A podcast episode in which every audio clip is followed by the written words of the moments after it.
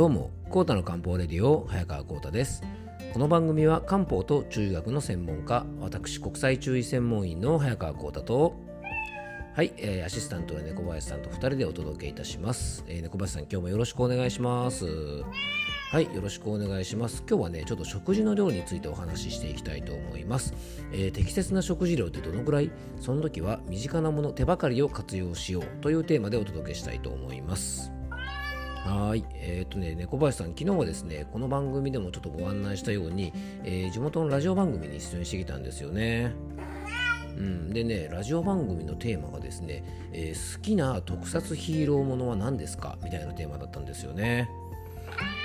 猫林さんもねご存知の通り僕はねあの仮面ライダーシリーズが大好きで、まあ、子供の頃もねもちろん見ていたんですが大人になってからですねあの平成仮面ライダーシリーズですねあれをですね結構あの一気に見たりしてですね結構ハマってしまってた時期があったんですね。だから大体ですね平成仮面ライダーシリーズはね結構見てるんですよね。なんか子供向けと思いきやですね結構こうなんていうのかな悪者の方ですね悪人の方にもなんかこういろいろねあのバックストーリーがあったりしてですねなかなかあのストーリー的にも面白い作品もあるんでねあのもし興味がある方はぜひ見ていただけたらと思うんですが猫林さんどうなの？そういうねなんか特撮ヒーローとか好きなものってあるんですか？あ美少女仮面ポアトリン。またなんかマニアックだね猫林さんね。なんだっけそれね。そんなやつありましたね。うん。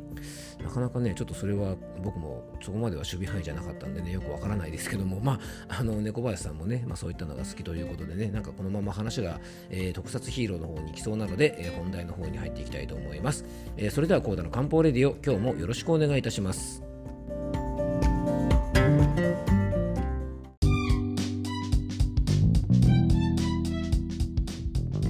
はい。というわけでね、小林さん、今日の本題に入っていきたいと思います。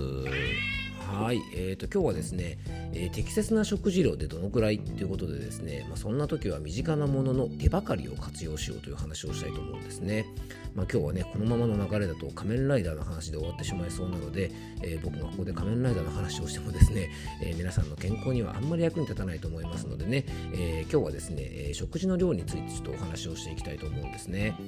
で皆さんですね、自分の適切な食事量ってどのくらいって言われてもですね、なかなかわからないと思うんですよね。であとまあバランスの良い食事をとろうってよく言うんですがバランスのいい食事をとれって言われてもですねなかなかこう難しいものがありますよね。でね、まあ、栄養士さんとかそういう勉強をした人だったら、まあ、これがこのくらいカロリーがあってねこのぐらいの栄養素があってバランスがいいですよとかねそういう計算もできると思うんですがなかなか一般の方は難しいですし食べる量といってもですね例えばお茶碗1杯って言ってもねいろんな大きさのお茶碗もありますし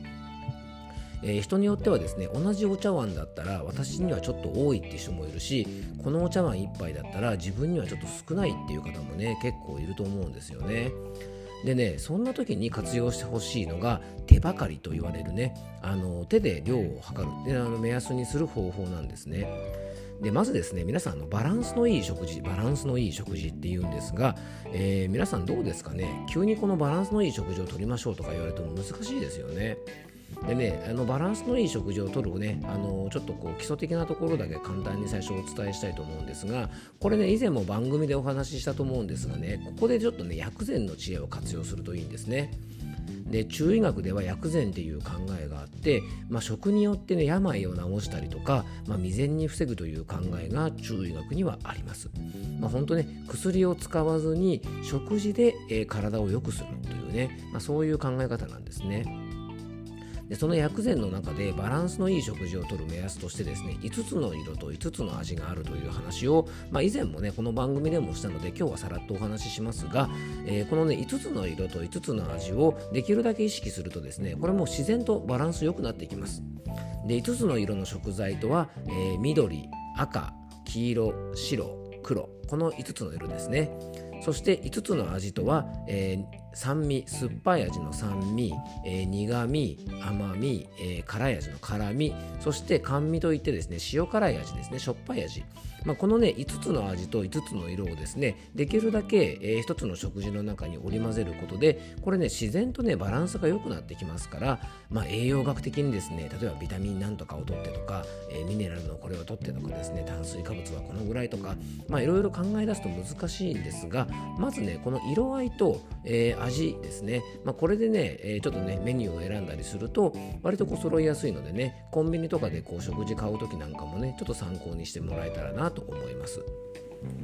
でね栄養学的に見たこのバランスのいい食事さっきのはね中医学的な見方なんですが栄養学的に見たねバランスのいい食事ってじゃあどうなのってとこなんですがまず一つはですね野菜とかキノコとか海藻類と言われている、まあ、体の調子を整える繊維質を摂ること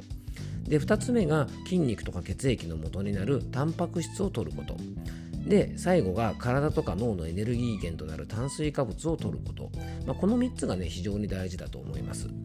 まあ、三大栄養素と言われるね生きていく上でも不可、ね、必要不可欠な栄養素が脂質糖質タンパク質なんですが、まあ、あのタンパク質を取るときねお肉とかお魚を取るとですね自然とこの脂質というものもある程度取れますのでまずこの3つをねバランスよく取ることを意識すると、まあ、栄養学的なバランスにもね結構近づくんじゃないかなと思います。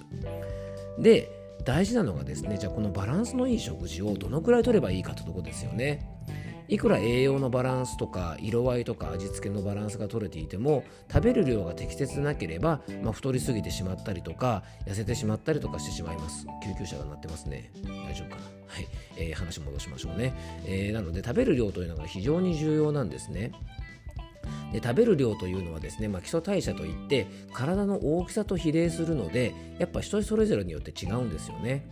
で僕が必要な量と例えばね小柄な女性の方が必要な量とかねもう例えば90歳ぐらいのおばあちゃんが必要な量とかって絶対違いますよね。で同じ男性でもですねプロレスラーみたいなね体の大きな人の食事の量例えばね大谷翔平君みたいなああいうね身長も高くて体もしっかりしてる人の食べる量と僕がね食べる必要な量ってやっぱり違いますよねでその時に使ってほしいのが実は手ばかりなんですね要はね、えっと、手で器を作るような形でそれぞれのジャンルの食事の量を目安として考えるといいですね。でまずですね野菜とか海藻とかキノコ類は手ばかりではですね両手いっぱいに、食べるといいと言われてます。これはねよく朝顔を洗ったりする時に、えー、手でですね水を受け取るようなねこう器みたいのを作りますよね。そのね両手で器を作ったぐらいの大きさが目安です。でねレタスとかだとねすぐいっぱいになっちゃうのでこういう葉物野菜とかガサナる野菜はちょっと別なんですが火を通したような状態にするとね結構小さくなるのでそのぐらいの量で考えてほしいんですが、まあ、海藻とかねキノコとか野菜類ってものは、えー、この両手1杯ぐらい食べても大丈夫です。